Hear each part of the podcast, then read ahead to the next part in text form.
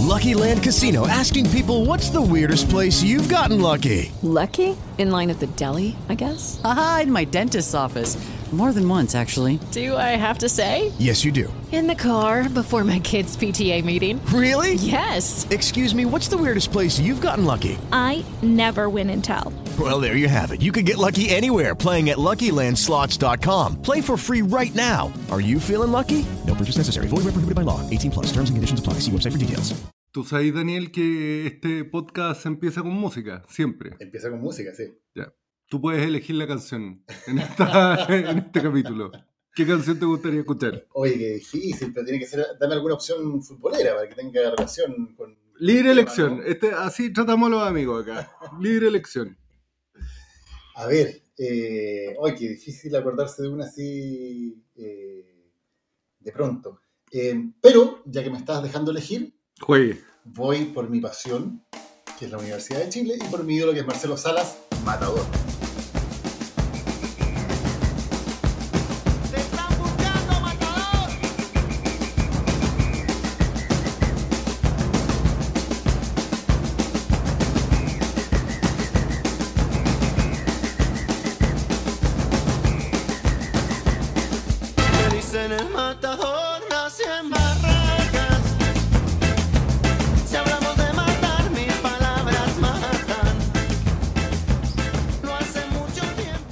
Daniel Matamala, conductor de Chilevisión Noticias, columnista y autor de varios libros, todos sobre política. Uno de ellos, el primero, Goles y Autogoles sobre la relación entre política y el fútbol.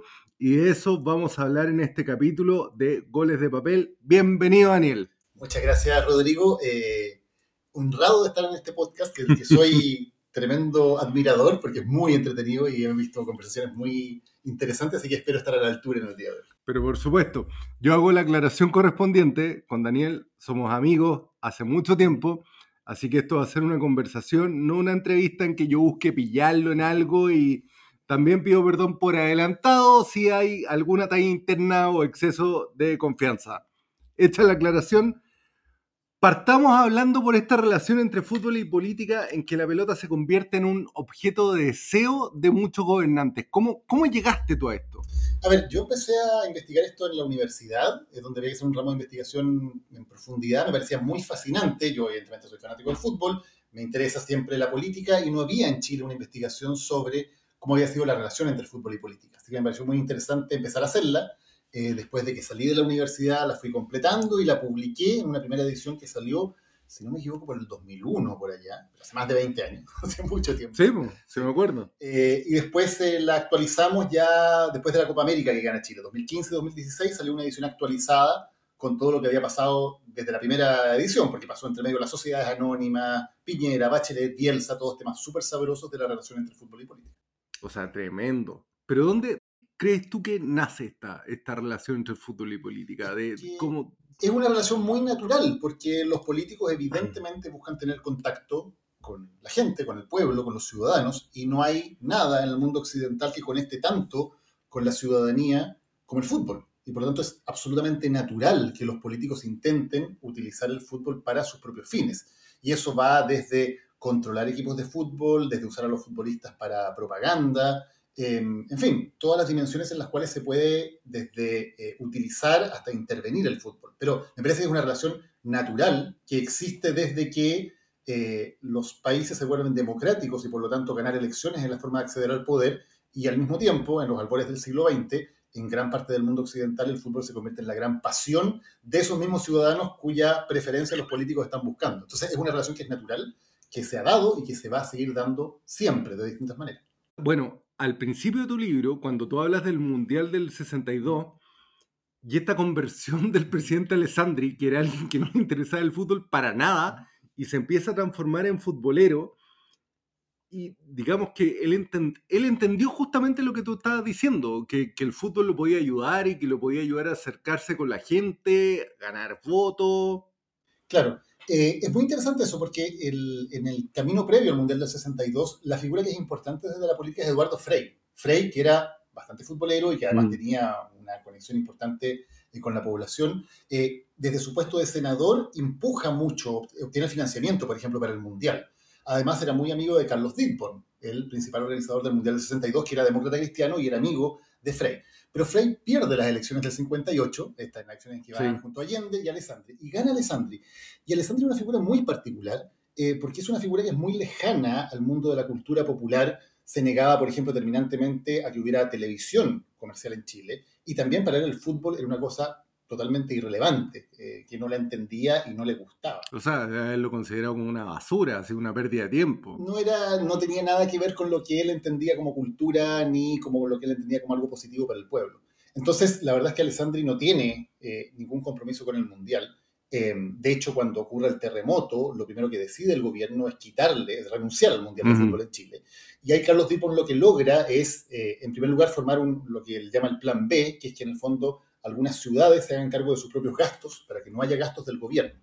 Eh, y logra finalmente que Alessandri, digamos, dé el visto bueno para seguir adelante con, con- con la postulación, del- o sea, con, con el Mundial en Chile, y lo logra, eh, porque ellos se llevaban muy mal, Ditborn y Alessandri, de hecho Ditborn se refería a Alessandri como ese caballero. Ah, No, sí, porque no- ya, no se ok, ya. Eh, y lo que hace es que Ernesto Alvear, que es, bueno, que es el que tuvo eh, en primer lugar la idea de organizar el Mundial en Chile, el papá de Soledad Soledad, ¿eh? él conocía a Alessandri porque Ernesto Alvear fue mucho tiempo gerente de la papelera, de la CMPC, Ya. eh, y se conocían y tenían una relación de confianza. Entonces, después del terremoto, cuando hay que obtener la venia de Alessandri, lo que hacen es que no vaya Ditborn, sino que va eh, Alvear, eh, junto a Pedro Fornasari, le van a tocar la puerta del departamento donde él vivía. calle Phillips. Claro, de calle Phillips. Eh, y ahí hablan con él y logran, con harta dificultad, convencerlo de que Chile no renuncia al Mundial. Le dicen esto no le va a costar nada al Estado, lo vamos a hacer nosotros con nuestros propios fondos. Y así, de esa manera, logran salvar el Mundial. Y claro, cuando el Mundial ya comienza, eh, pasa algo bien particular, porque Alessandri da el discurso inaugural Sí. del Mundial de Fútbol y la prensa dice que es primera vez en mucho tiempo que escuchamos una ovación para un presidente de Chile. Mira. O sea, que venía muy complicado, venía de perder las elecciones parlamentarias del 61, venía un momento muy malo y por primera vez se da cuenta de que el hecho de estar ahí y dar un discurso en esta fiesta lo conecta con la gente. Y a partir de ahí se empieza un poco a intentar mostrar que a Alessandri sí le interesa mucho el fútbol. Eh, se dice, por ejemplo, en los medios oficiales, claro, él no ve los partidos ni los escucha por la radio, pero dicen, se pone tan nervioso que no puede escucharlos ni verlos. Entonces, la versión oficial es que Alessandri se, pone- se sienta al lado de un teléfono para que le avisen por teléfono cuando termine el partido cuál fue el resultado. A Sí, ver, es muy creíble, pero es lo que se vende como la versión oficial. Pero tú, en el libro, tú cuentas un episodio en que Alessandri va a la, a la concentración de la selección Sí. chilena y va sin escolta, va solo Claro.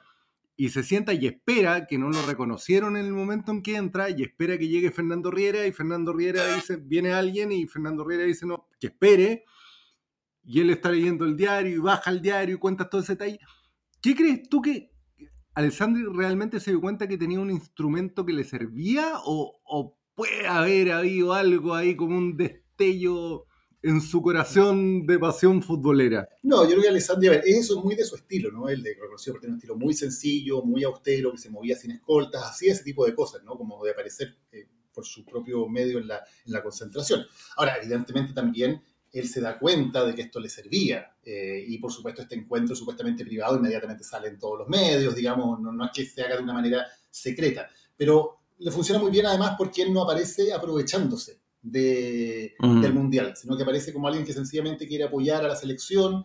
Entonces, en ese sentido, finalmente fue un uso que le sirvió a él, más allá de qué tan sincero haya sido o hasta qué punto él puede haber tenido como algún tipo de, eh, no sé, de comprensión sobre el rol del fútbol. eh, finalmente le termina sirviendo porque él aparece como alguien siempre austero, sencillo, como alejado de los focos de la propaganda, pero que sí está ahí apoyando a la selección en un momento tan importante. Ahora, después de Alessandri viene Salvador Allende y diríamos como que, el, mm, por lo que sale en tu libro, el momento pelotero de Allende es antes de ser presidente. Claro. A ver, Allende, por ejemplo, en ese mismo Mundial del 62, se topa con la delegación chilena cuando ellos van a Arica a jugar con la Unión. Soviética. Y Allende estaba muy preocupado porque había venido el partido con Italia, que generó toda una ola xenófoba contra los italianos. Y había mucha gente tratando de utilizar políticamente el hecho de que Chile enfrentaba a la Unión Soviética. Eh, y Allende habla mucho con los seleccionados arriba del avión y les dice que hay que jugar un partido limpio, que tienen que ganar con buenas armas, que ojalá no haya confrontación. Y les dice, si ustedes ganan limpiamente, yo les prometo que les vamos a dar una casa a cada uno de ustedes. Y terminado el Mundial, efectivamente, él es uno de los líderes de una moción parlamentaria que termina entregándoles departamentos en la Villa Olímpica de. Ñuñoa, que se había construido para el Mundial, precisamente a los jugadores. Ahora, e- ese partido, de hecho, sí terminó siendo usado políticamente. Por ejemplo, en la campaña presidencial del 64, que enfrentó a Frey con Allende, eh, se, hubo muchos carteles, por ejemplo, que decían eh, Frey 2, Allende 1. ¿En serio? Marcando el resultado del Chile 2, Unión Soviética 1. O sea, se utilizó bastante eh, como una muestra en el fondo de que Chile le había ganado a los soviéticos y supuestamente, desde la propaganda que hacía en ese momento la democracia cristiana, Frey representaba a Chile y Allende representaba a la Unión Soviética. Mira, qué genial. Bueno, avanzando en la historia, ya viene un, momento que convulsionó, el- bueno, convulsionó todo Chile y fue la dictadura y, y especialmente el fútbol, la intervención de Pinochet en el fútbol. Y este, uno leyendo tu libro se da cuenta que Pinochet entiende y lo dice, hay frases de él en que dice a los peloteros no hay que molestarlos, hay que dejarlos. Pero él tiene como esta obsesión de, de- de darle plata a Colo Colo y busca de todas las formas porque entiende que Colo Colo es del pueblo y es, y es su pasaporte a, a lo que venía, al plebiscito y todo eso. hay varias intervenciones interesantes, porque el gobierno interviene directamente en el fútbol. Eh, y, hay, y hay varios capítulos, digamos, es una historia súper larga. El primero es cuando eh, eh, el, el- el- el fútbol estaba dominado por Francisco Fluxá, que era el presidente de la Asociación Central de Fútbol, que hoy es la NFP. Eh, y Fluxá era considerado sospechoso porque él tenía eh, mucha cercanía con la democracia cristiana. Y en la campaña del 70, alguna vez en su casa había organizado una reunión del entonces candidato Salvador Allende con empresarios de la industria, como para limar asperezas y para que se conocieran. Entonces, para la dictadura Fluxá era sospechoso y no querían fútbol. Y lo que hacen en la primera intervención, que es del año 75, es que ponen a Eduardo Gordon, que era un directivo de segundo nivel de Colo Colo, pero era el subdirector de Carabineros, era el número Sí, dos de pues. Carabineros. Y eh, logran manejarlo porque de alguna manera, eh, después, de la, después del golpe, eh, la dictadura manejaba gran parte de los equipos del fútbol chileno, sea a través de los rectores delegados de las universidades, Ujú. ponen a Rolando Molina, que era un, un ferviente partidario de la dictadura en la Universidad de Chile, por ejemplo, en los equipos de regiones, que dependían mucho de los alcaldes locales, Claro. designados también, eh, militares que entran, por ejemplo, a dirigir clubes como Wanderers o como Antofagasta Portuario, entonces manejaban finalmente gran parte eh, de los clubes. Y sacan a Fluxá y ponen a Gordon. Y esa es la primera gran intervención, de tener el fútbol controlado eh, mediante Gordon. Eh, y luego, después viene Abel Alonso entre medio, que era mucho más independiente y más díscolo, y luego ponen a Rolando Molina, que venía a hacer una gestión desastrosa en la Universidad de Chile, había quebrado totalmente la Universidad de Chile, y lo ponen como presidente del eh, fútbol chileno. Entonces, eh, siempre hubo esa idea de parte de la dictadura de tener controlado el mundo del fútbol. Y de hecho, tú lo que contabas, hay una anécdota muy, muy buena ahí, que es en un momento en que el director de la DIGEDER entra en conflicto con la Asociación Central, que dirigía Abel Alonso, eh, que era Iván Dobud, el, el director de la DIGEDER. Y había, la DIGEDER estaba poniendo mucha plata para el fútbol y había mucho desorden administrativo. Entonces él dice, bueno, si no me justifican los gastos, With Lucky Land slots, you can get lucky just about anywhere. Dearly beloved, we are gathered here today to. Has anyone seen the bride and groom? Sorry, sorry, we're here. We were getting lucky in the limo and we lost track of time.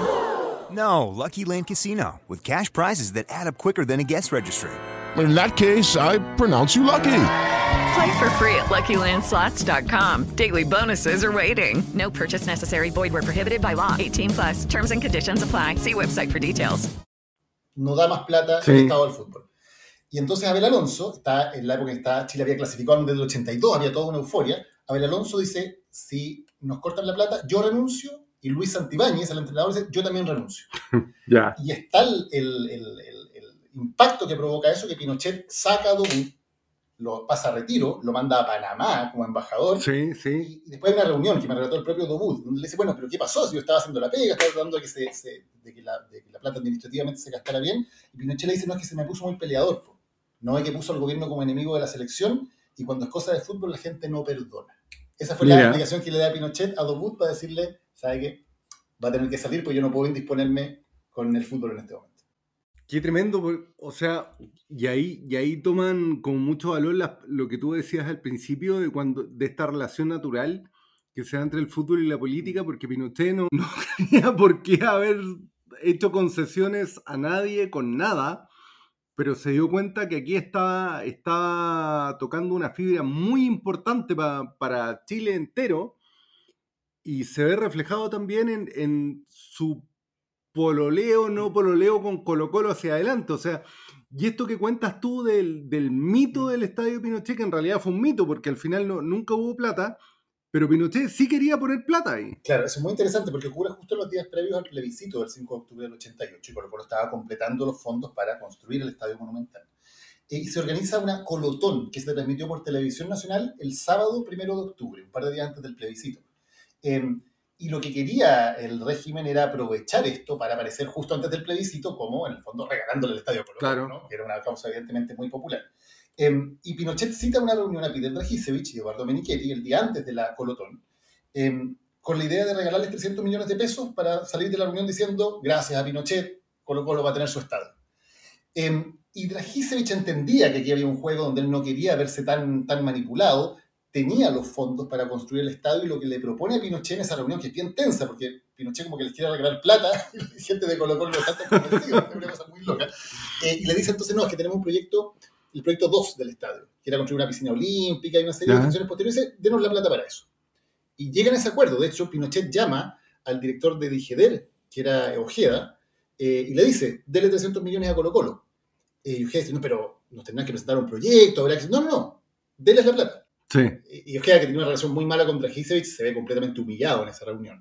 Y al día siguiente, el titular de la Nación es gracias al presidente, Colo Colo tendrá su estadio, en el fondo le sacaron mucho provecho publicitario, en la misma Colotón también, que fue el día siguiente, para mostrar antes del plebiscito que en el fondo el estadio era gracias a Pinochet. Ahora, Y, Pi- y Pinochet en ese tiempo hablaba de él como colocolino, decía nosotros los colocolinos y a nosotros nos preocupa y él va a votar una elección o... Claro, después, tiempo después, él, él- él fue a votar incluso en una, ele- en una elección en Colo Colo, ya cuando estaba fuera del, fuera del gobierno, fuera de la moneda. Ahora, lo interesante de la historia, para, para completarla, es que pasa el 5 de octubre y esa plata nunca se entrega. Claro. Y van muchas veces, en el fondo ya el uso publicitario ya no les importaba, el uso propagandístico ya había pasado.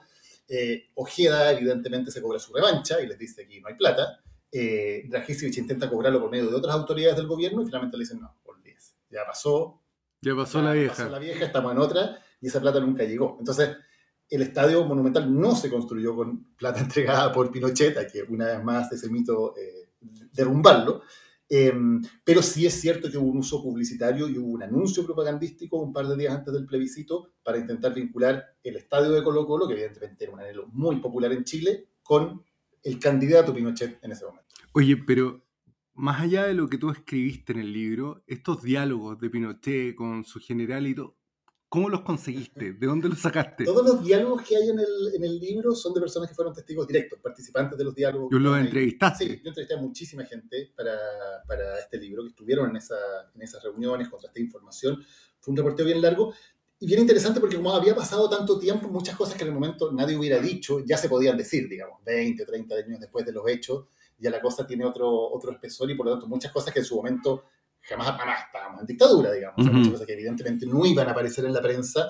Después cuando hice la investigación ya había protagonistas como dispuestos a contarla. Y, y- y mucha gente a la que nunca nadie le había ido a preguntar su versión de los hechos. ¿no? También o estaba sea, muy contento de poder compartirla. No es, que te conta- no es que te costara que te lo dijeran, sino que simplemente no les habían preguntado antes. Hubo de todo, pero hubo mucha gente que no, por ejemplo, el caso de Iván Dogut, que era lo que te contaba Sí. recién. Eh, nunca, le había, nunca nadie le había preguntado por qué se fue de la DGD, qué pasó, por qué lo mandaron a Panamá, lo pasaron a retiro.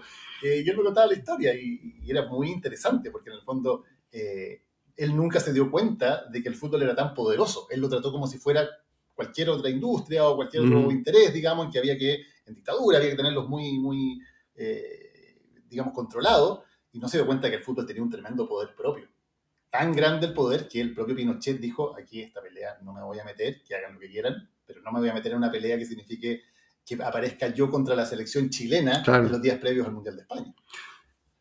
Mundial de España. Eso, eso quería que habláramos. Porque yo me acuerdo, yo, España 82, yo tenía 7 años, tú tenías menos, pero yo tenía 7 años y me acuerdo de esta euforia que había por la selección y que íbamos al Mundial casi que a ser campeones y Luis Santigañas hablando muy, muy como desde el pedestal y Caselli que decía que iba a ser el goleador del Mundial y se arma toda esta operación comunicacional en torno a la selección que bueno, sabemos el resultado fue horrible deportivamente al final, pero ¿cómo y qué es lo que pudiste averiguar tú de, justamente esta operación, de este entramado, cómo se arma, el fin estaba súper claro, pero, pero ¿cómo, ¿cómo se fue construyendo esto? Yo creo que era algo bien simbólico, porque finalmente eh, la dictadura estaba presentando este nuevo Chile ganador, con, con el dólar fijo, con el- la explosión del consumo, con un país que iba como para adelante, y la selección chilena era, era el símbolo de eso, ¿no? Y de hecho, es muy interesante que las dos cosas caen al mismo tiempo. O sea, el fracaso de Chile en el Mundial de España coincide, pero casi matemáticamente, con el fin de la plata dulce y el Sí. comienzo de la recesión y de la crisis. Entonces es como, por algo la serie de los 80 comienza con eso, ¿no? Sí, Comienza claro, el sí, Caselli, sí. Porque simbólicamente la selección tenía todo ese, ese peso. Ahora, yo creo que ahí confluyeron intereses. Por ejemplo, Luis Santibáñez, él siempre tenía esta idea, él decía hay que provocar pavor en- a, a los visitantes en el estadio, ¿no? De, de- de el nacionalismo y la pasión de la gente, incluso agresiva, era un factor para ganar partidos. Y por lo tanto, para él era muy importante todo esto, que coincidía con los intereses del gobierno de presentar como algo muy nacionalista, Mm. muy patriótico. Entonces, es el momento donde eh, como que la selección chilena toma un cariz mucho más nacionalista, incluso un poquito más agresivo, que antes no estaba tan presente en general. Eh, porque confluyen los intereses del fútbol, por un lado, eh, y de la dictadura, a la que le servía mucho ese simbolismo. Y, y hay una identificación, de alguna manera, entre las dos cosas, ¿no? Entre este... Además, Luis Antibáñez era cercano al régimen de Pinochet. Sí. Eh, el año 80, cuando es la campaña para el plebiscito de la Constitución, Santibáñez junto a Elías Figueroa, entre otros deportistas, se pronuncia por el sí al plebiscito y apoyan a Pinochet. Entonces había una identificación también muy fuerte en ese sentido eh, entre figuras como Santibáñez y lo que estaba haciendo la dictadura. Justamente Elías Figueroa, o sea, y tú lo, lo cuentas mucho en el libro, esta figura del, del sí hacia el plebiscito del 88, y por el otro lado está Carlos Caselli, que fue la figura de- del no, y yo me acuerdo haber visto esa, esa franja del no cuando aparece esta señora y aparece Carlos Caselli detrás, y yo, impresionadísimo a mis tiernos 13 años de, de esa época, ¿Cómo tú, no sé si, si te lo encontraste en el reporteo, o, o cómo- pero cómo fue la relación entre ellos? ¿Cómo se, se- se ve esto? Porque Caselli durante mucho tiempo estuvo como proscrito de la selección después de no haber saludado a Pinochet, y después lo llevan, ya, vamos al Mundial, que venga Caselli, que jugaba en, en Europa y todo, pero ¿cómo, cómo se cocinó eso por dentro? ¿Qué, qué fue lo que pasó? Bueno, yo hablé largamente con los dos para la investigación. Ellos tienen mucho respeto mutuo. ¿eh? Eh. Caselli y Figueroa era más bien una cosa externa y propagandística mostrarlos como adversarios. Lo que pasa es que eran las dos grandes figuras y estaban muy identificados. Caselli, cuando surge como crack, se identifica muy fuertemente con el gobierno de la UP. Él, por ejemplo, hace campaña por Volodya Teitelborn y Gladys Marín en las parlamentarias del 73, aparece en La Moneda, se saca fotos con Allende, tiene un discurso muy pro gobierno y, por lo tanto, una vez que comienza la dictadura, es visto como alguien prácticamente proscrito. Y por lo menos dos veces a, a, lo sacan de la selección por motivos políticos. En las clasificatorias para el Mundial del 78, Gordon, este, el, el carabinero del que ya hemos hablado, da la instrucción de que Caselli no puede ser nominado, porque es comunista. Eh, y el 83, después del Mundial de España, cuando Luis Ibarra eh, Sí. decide llamarlo, Rolando Molina, de quien también hemos hablado, llama a Ibarra y le dice que no puede nominar a Caselli. Y Molina, de hecho, lo reconoce públicamente. Dice que la razón es que Caselli era muy viejo para jugar en la selección. Pero evidentemente es un tema político. En momentos muy tensos no quieren que Caselli tenga protagonismo. Entonces, eh, Caselli no solamente es muy claro en- en- y bastante valiente en, en decir cosas que no eran fáciles de decir en Chile en esa época.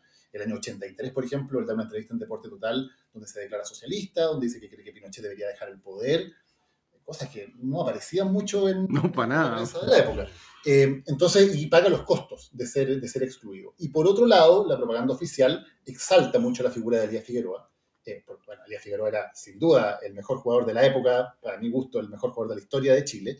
Eh, pero además la propaganda oficial lo, lo aprovecha un poco como el símbolo de, de po. este nuevo Chile. Seguro que sí, po. Y él eh, apoya a Pinochet en el plebiscito del 80, lo apoya en el plebiscito del 88, y luego a su vez recibe también la represalia porque cuando llega la democracia, él es inmediatamente despedido de Televisión Nacional y de Radio Nacional, donde Sí. trabajaba. El 12 de marzo lo despiden. Entonces, también hay una represalia política contra él. Es súper interesante toda esa historia que tú cuentas en el libro y cómo, cómo esto se fue configurando y cómo se fue se fueron desarrollando los relatos de estos dos de estas dos figuras de la selección. Pero después de eso, bueno, viene el maracanazo del que ya sa- sa- sabemos muchísimo, pero después viene algo que a mí me parece que es súper relevante, que es la formación de las sociedades anónimas. y el rol de Sebastián Piñera acá. ¿Cómo, si, si pudieras adelantarnos un poco a, a quienes nos están escuchando, ¿cómo, ¿cómo se fue gestando esto? Mira, Piñera es el que trae la idea eh, y la trae al nivel de que él, el último, su último día como parlamentario, como senador, el 10 de marzo de 1998, presenta el proyecto para crear las sociedades anónimas en el fútbol en Chile. Y lo hace diciendo que quiere ser dueño de Colo Colo. O sea, eh, es una época en que también no hay mucha discusión sobre el tema de los conflictos de interés, esto de que hay alguien empujando un proyecto y diciendo que él quiere beneficiarse de ese proyecto, se- se conversa con absoluta normalidad, digamos, como si fuera la cosa más, más habitual del mundo. Y efectivamente, después Piñera ya no es parlamentario, pero es presidente de RN, candidato presidencial, tiene evidentemente un enorme poder, y él sigue impulsando eh, esta idea de convertir a los clubes en sociedades anónimas. Y esa discusión en el Congreso es súper interesante, porque hay gente que dice en el trámite parlamentario, esta ley es una ley a la medida, acá cuando se conviertan en sociedades anónimas, Piñera va a comprar Colo Colo, Jurasek va a comprar la U, o sea, estaba totalmente identificado cuáles eran los grupos La predicción completa. los grupos económicos que estaban empujando, incluso públicamente, para aprobar la ley para beneficiarse de esa ley. Lucky Land Casino asking people what's the weirdest place you've gotten lucky? Lucky? In line at the deli, I guess? Aha, in my dentist's office. More than once, actually. Do I have to say? Yes, you do. In the car before my kids' PTA meeting. Really? Yes. Excuse me, what's the weirdest place you've gotten lucky? I never win and tell. Well, there you have it. You can get lucky anywhere playing at LuckyLandSlots.com. Play for free right now. Are you feeling lucky? No purchase necessary. Void where prohibited by law. 18 plus. Terms and conditions apply. See website for details. With the Lucky Land slots, you can get lucky just about anywhere. This is your captain speaking. Uh, we've got clear runway and the weather's fine, but we're just going to circle up here a while and uh, get lucky. No, no, nothing like that. It's just these cash prizes add up quick. So I suggest you sit back, keep your tray table upright, and start getting lucky. Play for free at LuckyLandSlots.com. Are you feeling lucky? No purchase necessary. Void where prohibited by law. 18 plus terms and conditions apply. See website for details. Eh, y ahí un rol muy importante lo tiene el gobierno de Ricardo Lago y, bueno, Francisco Vidal, que era vocero Mm. época y que empujó mucho el proyecto, luego ha hecho un mea culpa. Sí. eh, en términos de que eh, no entendió o no quiso ver eh, que aquí no solamente iba a haber un tema de darle el fútbol a los grupos empresariales, sino que esos grupos empresariales tienen también un domicilio político y por lo tanto no iba a ser neutro en términos políticos lo que iba a pasar con Bueno, y en el libro tú relatas el- a, un, a un senador del PPD que dice, esto se lo va a tomar la derecha económica. O sea, estaba, eso estaba en la discusión. No es una sorpresa lo que pasó después. No es una sorpresa que Jurasek, que Penta, que Piñera, que Ruiz Tagle hayan luego tomado el fútbol y lo, lo hayan usado en parte para fines políticos. Eso estaba totalmente claro durante la discusión. Eh, y se formó de alguna manera una especie de consenso en que la única salida para el fútbol eran las sociedades anónimas. Se empezaron a descartar cualquier otra posibilidad. Eh, se hizo quebrar de una manera, bueno, da para otro programa, pero de una manera bien discutible, se hizo quebrar a Colo Colo, se hizo quebrar a la Universidad de Chile, y por lo tanto finalmente se planteó como, bueno, ¿quieren que desaparezca Colo Colo? ¿Quieren que desaparezca la U? ¿O los convertimos en este modelo de concesiones?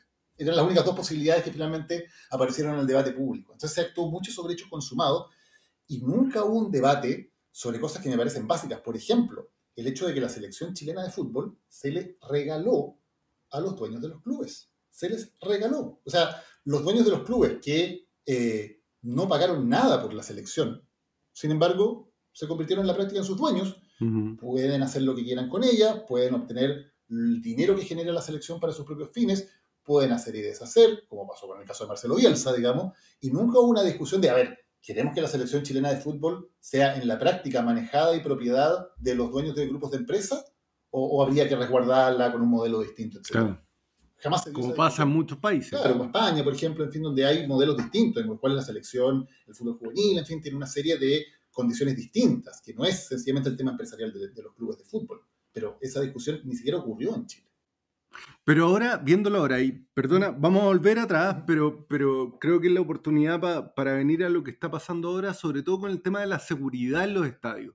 Y este proyecto de ley que se está discutiendo en, el- en- la moneda y con, con los clubes, y se está buscando la forma que Carabineros vuelva a entrar o era otra forma de seguridad, ¿cómo, ¿Cómo salimos de este entuerto, según tú, que, que- que has escrito esto? Porque al ser un espectáculo privado de las sociedades anónimas, el Estado no tiene por qué poner a los carabineros a disposición de este evento. Es como cuando uno va a un concierto. Pero estamos viendo lo que pasa dentro de los estadios, o sea, partidos que se detienen, que se suspenden porque ti- tiran bengalas, porque pasan cosas. Entonces, ¿cómo ves tú o qué crees tú que podría pasar? ¿Qué tipo de solución se le podría dar a esto? Yo creo que el problema fundamental acá es que las sociedades anónimas se acostumbraron a operar en un entorno donde supuestamente operan con el libre mercado, pero no operan como tal. Primero porque están totalmente subsidiadas. O sea, las sociedades anónimas, con mínimas excepciones, no han construido infraestructura, Mm. estadios en Chile. En general ocupan los estadios que construye el Estado Sí. y luego los dejan usarlo. En el tema de la violencia lo mismo, descansaban sencillamente en que el Estado tenía que hacerse cargo de la seguridad, sin hacerse cargo ellos de lo que ocurría allí. Eh, operan fuera de toda norma de libre competencia, como lo vimos, por ejemplo, en esas normas increíbles que había para que equipos que entraran al profesionalismo pudieran entrar, que tenían que pagar unas cláusulas gigantescas que de hecho el Tribunal de Defensa de la Libre Competencia consideró que eran anticompetitivas. Entonces están acostumbrados a funcionar en un entorno donde, claro, las ganancias son privadas, pero los costos se socializan. Porque dicen, claro, nosotros nos llevamos toda la plata de la televisión, pero la violencia es un problema de la sociedad. Entonces la sociedad tiene que hacerse cargo del tema de la violencia. O la construcción de estadios, no, es un tema del país. Entonces, eh, es, un, es un modelo en donde no están puestos los incentivos para que las sociedades anónimas realmente se hagan cargo de todo lo que significa, con sus ventajas y sus desventajas, estar a cargo de un club de fútbol, sino que sencillamente están acostumbradas a llevarse las ganancias muy fácilmente, porque hoy día básicamente es cobrar el cheque de la televisión. Claro. Eh, O vender un jugador y... Claro, a lo más es que llegan a formar jugadores, que tampoco, tampoco se han dedicado muy establemente, son- básicamente se han convertido en especies de rentistas que rentan del cheque que les llega de la televisión. Eh, y por eso, por ejemplo, no tienen muchos incentivos en hacer que la gente vuelva a los estadios, porque no- su plata no va por ahí. pues. Claro. Entonces, creo que los incentivos están mal puestos, y eso también es uno de los grandes problemas de la ley que no se discutieron en su momento, de efectivamente poner los incentivos para que eh, estas sociedades anónimas, perfecto, se hicieran cargo de los clubes, ordenaran la gestión, que creo que es algo que en buena medida sí hicieron. Hay gestión más ordenada, eh, los sueldos se pagan, una serie de cosas en que sí se ha avanzado, pero no estuvieron puestos los incentivos para que realmente las sociedades anónimas se hicieran, se hicieran cargo de todo el tema y no solamente de cobrar un cheque a fin de mes. ¿Y tú crees que hay alguna posibilidad de que esto se revise ahora? Yo creo que tiene que pasar por una revisión como... Creo que como país deberíamos tener la discusión que no tuvimos cuando se aprobó la ley de sociedades anónimas. Y esa tiene que ser una discusión abierta, en que por supuesto las sociedades anónimas tienen que ser parte, son un actor muy relevante, pero tiene que ser una discusión, un debate eh, entre todos los sectores. Y eso nunca lo tuvimos. Ese debate nunca se dio porque todo era con la urgencia de decir o desaparece Colo Colo o aprobamos las sociedades anónimas. Claro. Y eso no puede ser. En fondo, no hubo una, una gestión política en la cual poder tener ese debate de manera que hubiera salido una buena ley. Ahora, mira, mira qué curioso lo, que estás diciendo, porque se usó a Colo Colo como excusa para sacar las sociedades anónimas adelante. Pinochet lo tuvo como objeto de deseo. Claramente Colo Colo es un factor súper importante en, en- en Chile. Y es muy raro eso, porque en otros países, sin Argentina, que está aquí al lado, o en Brasil, tú eres hincha del equipo de, la, de tu ciudad, pero acá en Chile son todos de Colo Colo. ¿Por qué pasa eso? Porque tú algo de eso cuentas también en el libro. Sí, yo creo que, bueno, Colo Colo tiene una historia bien particular porque es en el fondo el club que primero empuja el profesionalismo en Chile. Eh, Colo Colo se funda el año 25, comienza a operar en la práctica como una entidad profesional y eso empuja que el año 33 se insera el profesionalismo en Chile. Eso es lo primero. Y además logra tener una conexión muy inmediata con los sectores populares. Yo creo que por dos factores. Uno es un factor futbolístico, es el equipo profesional, los que juegan bien, los que ganan. Eh, y ahí hay un factor súper importante desde el principio. Pero lo otro es que también hay una cierta ideología de Colo Colo. Y Colo Colo nace desde una ideología que es nacionalista, que rescata el indigenismo como un factor importante, que era una ideología muy popular eh, en los años 20 y 30, sobre todo en Chile, y eso le permite como conectarse y convertirse de alguna manera en el representante de las clases populares, que es distinto, por ejemplo, la Universidad de Chile y la Universidad Católica, de la cual somos Claro, tú y yo, digamos, nacen eh, eh, de- dentro de una institución, ¿no? Sí. Eh, una institución relativamente elitista, como es una universidad. Los clubes de colonia, ni hablar, también representan a sectores pequeños de las colonias. Los clubes de regiones lo mismo, representan una ciudad. Colo Colo tiene esta particularidad de ser mucho más transversal en cuanto a lo que representa. Y eso hace que se vuelva muy popular, se vuelva muy poderoso y también se convierte en un objeto de deseo, lo que lo ha beneficiado en algunos casos y lo ha perjudicado en otros, porque también Mm. ha sido, también durante la dictadura fue intervenido Colo Colo, en fin.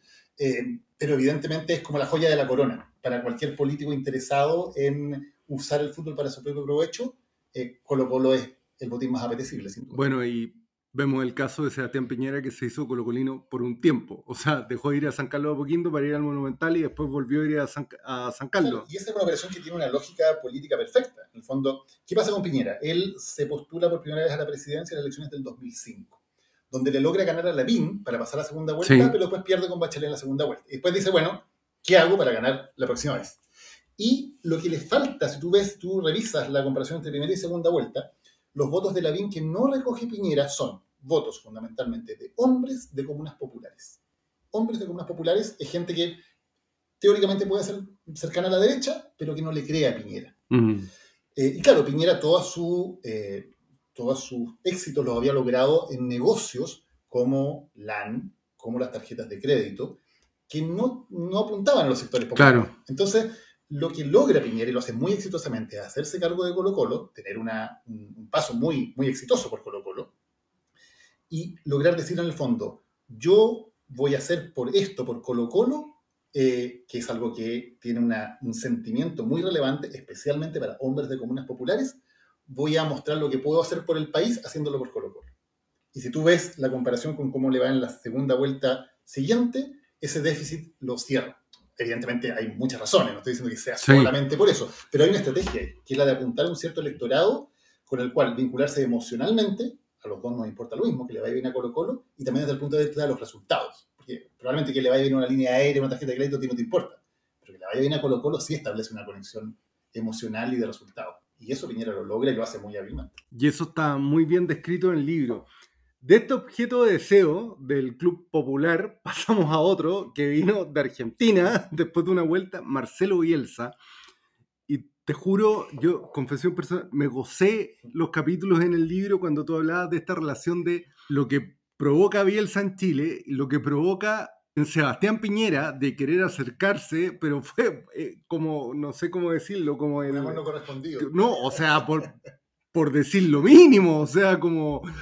Y, y con Bachelet, que justamente fue como el, el amor, o sea, todos pensábamos en Chile que era el matrimonio perfecto, Bachelet con Bielsa, pero según tú, y está escrito en el libro, pero si nos puedes contar ahora, ¿qué tiene Marcelo Bielsa que se transforma en este gran suceso para el pueblo chileno, como este gran objeto de deseo del que todos quieren estar cerca? Es que Bielsa yo creo que efectivamente se convierte en un gran ídolo, y, y porque no solamente logra éxito, sino que lo logra además con un discurso, con una metodología, con una forma de trabajar eh, que de alguna manera eh, representa mucho a los chilenos, ¿no? Y como que hay una sensación de que ojalá haya un Bielsa en la política, ojalá haya un Bielsa en la economía, ¿no? Como, Ah. que, como que, de hecho, todos trataban de presentarse como el Bielsa de algo.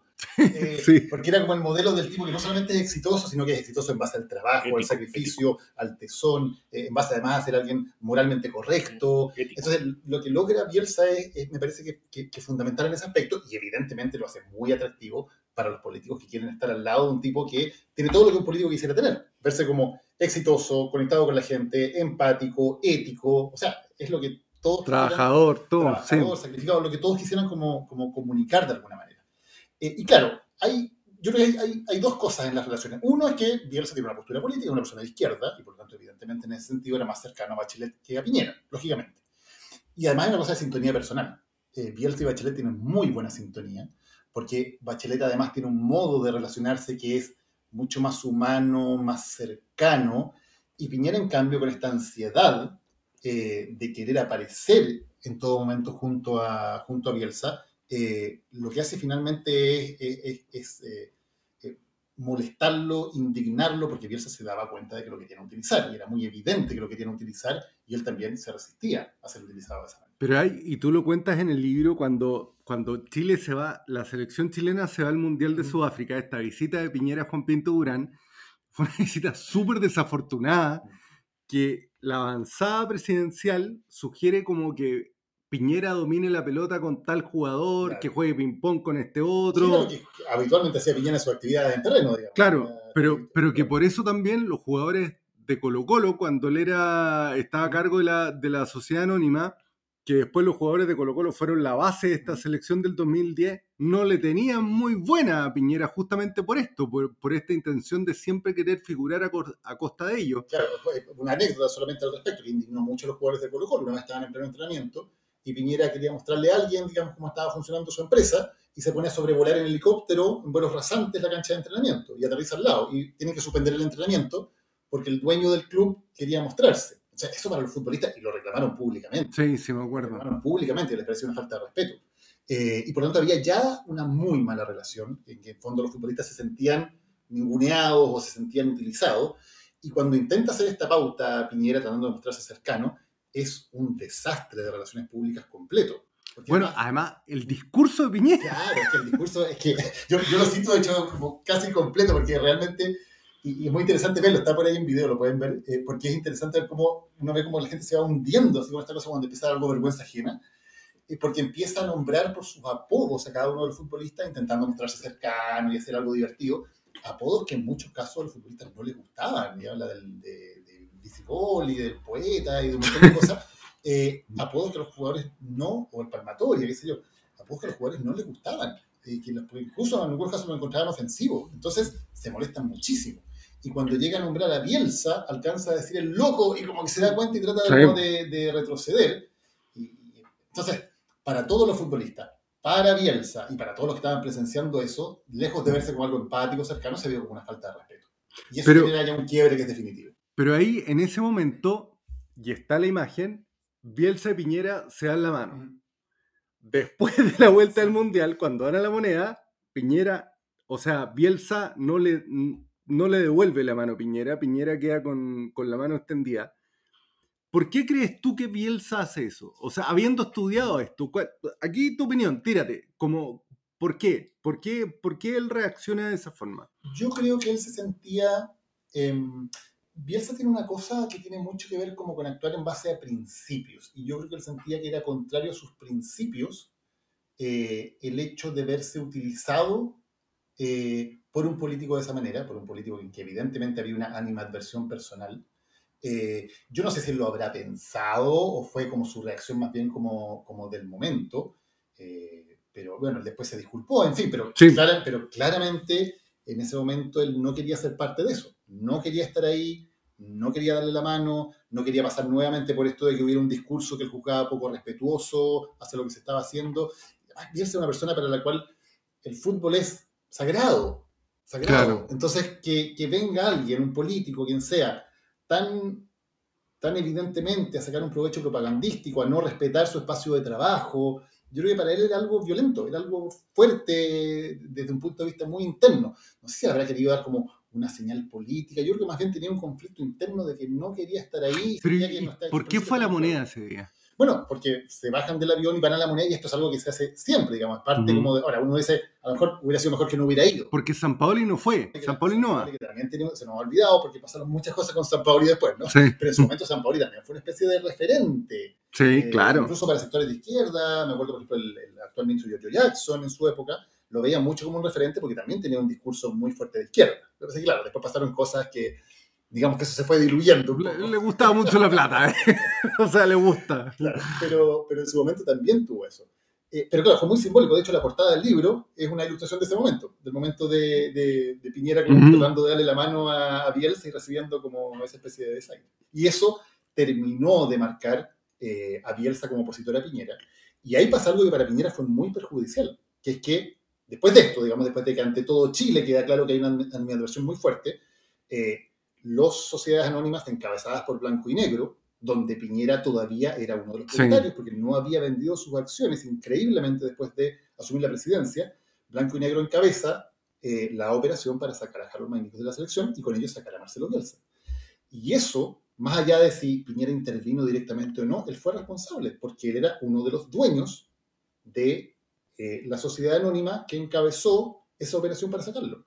Siendo presidente de la República, una cosa que es incomprensible en términos de tino político. Y eso le pegó muy fuerte. Y en la encuesta siguiente, pues, Piñera venía, acababa de sacar a los mineros, digamos, venía en su Sí. momento culmine de popularidad, y su popula- popularidad se derrumba, y especialmente en el trato de, en el trato más popular, después de eso, porque la gente le cobró que por su culpa, Bielsa se había ido. Pero así como la popularidad de Piñera se derrumba, la señora, o sea, Michelle Bachelet, sabe aprovechar muy bien su relación con Bielsa y con la selección. Y sobre todo en su segundo mandato para la Copa América del 2015, que ella, en términos de encuesta y de popularidad del gobierno, no estaba para nada bien, pero logra, podríamos decir que en ella se resume gran parte de la tesis de tu libro y este amor, este objeto de deseo entre los políticos y el fútbol. Y ella te diría que es de todos los personajes de los que tú hablas en el libro, es la que mejor lo sabe usar. Sí, la que mejor lo sabe usar de todas maneras. Creo que básicamente por una intuición, por una empatía.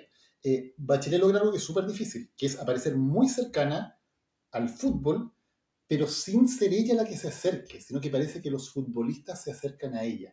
Eh, incluso lo puede ver en las fotos. Hay muchas fotos, como porque en un momento a Bachelet, como los jugadores, la nombran como la madrina, la invitan al camarín. Son siempre ellos los que están buscando sacarse fotos con ella, su matrimonio. Claro, Vidal la invitó al matrimonio. Siempre permanentemente así. Con Piñera era todo al revés. Hay una foto de Piñera con Alexis Sánchez en un avión que Piñera se, que se encuentra en un avión y es evidente que Piñera se acerca a él y le saca la foto y Alexis está con cara de ¿qué estoy haciendo aquí? Eh, que es muy desafortunado. Bachelet logra siempre todo lo contrario. O sea, logra que esto se vea como algo natural, como algo cercano, como algo real. Yo creo que mucho por sus características personales. Mm. Además que a ella le gusta el fútbol, efectivamente, pero tiene características que se, se, se relacionaba como un modo maternal con los jugadores. ¿no? Eh, y eh, además la figura de la mamá es muy importante en Chile, por cierto. Sí, para todo el mundo. claro. Y, y los jugadores la sentían como una mamá, como una figura maternal que no estaba tratando de aprovecharse de ellos, sino que efectivamente se estaba acercando de una manera humana. Eh, y esa combinación es la que todo político busca de alguna manera, es como la combinación perfecta, que los ídolos del fútbol aparezcan cercanos a ellos, pero sin que se vea que el político lo está forzando, sino que es algo natural. Más encima la selección que, que gana la Copa América por primera vez. Claro, o sea, primero es con Bielsa, cuando, cuando es el Mundial de Sudáfrica, Bachelet viaja a Sudáfrica, ella ya no era presidenta, No. pero la selección invita a Bachelet a Sudáfrica, Sí. ella está con los seleccionados, en la concentración en todas partes, y Piñera está en Chile viendo el Mundial por la tele, era presidente. sí, es verdad. Eh, y eso, bueno, esa es una de las cosas que le cobraron a Nichols después, porque consideraron que había sido De todas maneras. digamos, hacer eso, y una de las razones por las que Nichols lo saca, digamos, porque claro, eh, en términos protocolares no fue muy, muy afortunado, ¿no? Eh, pero logra eso, y, y luego, como tú dices, en la, en la- en la Copa América, además logra ser la presidenta bajo cuyo mandato y con ella en las tribunas, digamos, Chile sale campeón. Entonces hay una, es como perfecto en ese sentido. De todas maneras. Ya, Daniel, mira, para ir cerrando la conversación, hay algunas preguntas que te tengo que hacer que se las hacemos a todos los entrevistados que pasan por acá. Así que te voy a pedir solo respuestas breves. ¿Por qué escribir sobre fútbol? Porque creo que es un fenómeno de los más importantes de la sociedad contemporánea. ¿Te guste o no el fútbol? Es sin duda uno de los elementos más marcadores de las sociedades y tiene consecuencias políticas, económicas, comunicacionales que son enormes. Insisto, Mm. más allá de que uno le guste o no el fútbol. Toda la razón. ¿Cuál es tu libro favorito sobre fútbol o qué libro recomendarías a quienes nos están escuchando? Ay, eh, difícil porque hay hartos. em, los que se me vienen en la cabeza, así como, como, como rápidamente, eh, el Partido de los Valientes, que es del, del- de cuando Chile va a jugar el partido por las clasificatorias a Moscú Sí. contra la Unión Soviética. Para el Mundial del 74. Para el Mundial 74, después del gol. Gran libro. Que es un partido que está un poco perdido porque, claro, eh, fue en circunstancias evidentemente muy, muy difíciles y Chile consigue un empate a cero increíble contra la Unión Soviética. Y ese libro tiene un relato fantástico de cómo, Sí. de cómo rescatar esa historia. Sí, súper de acuerdo contigo. ¿Qué libro estás leyendo ahora? Estoy leyendo varios libros al mismo tiempo. Tenés que decirme que es el que te regalé para tu cumpleaños.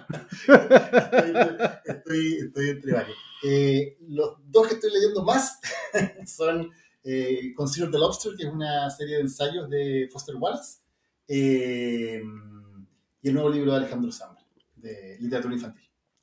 ¿Qué autor no futbolístico admiras? Uf, un montón. Eh, ahora estoy leyendo mucho Carrier, eh, que hace esta mezcla de, de periodismo con literatura, pero te diría Kafka, uno de mis autores favoritos, por, por nombrar a alguien así en la. Eh, ¿Algún libro en especial de él? Bueno, La Metamorfosis es el, más, es el más clásico, y de Carrier leí este año un libro que a mucha gente no le ha gustado, pero a mí me encantó, que se llama Yoga. Ah, mira, no lo A conozco. mí no me ese. interesa el yoga por si acaso, pero es un buen libro. ya, está bien. Oye, Daniel, flaco querido, te hablo como amigo, muchas gracias por haber estado acá. Tu libro lo disfruté muchísimo, lo leí la primera vez cuando salió, creo que el año 2002, cuando estábamos recién estábamos recién en el canal 13 lo volví a leer ahora, me gustó muchísimo, sobre todo lo que añadiste después, la, la historia de Bielsa, la Copa América. Y tienes toda la razón en lo que decías, que es un. El- hay que leer sobre fútbol y hay que entender el fútbol no solamente en lo deportivo, sino como el gran fenómeno que es. Y yo creo que en tu libro lo logras, pero perfectamente.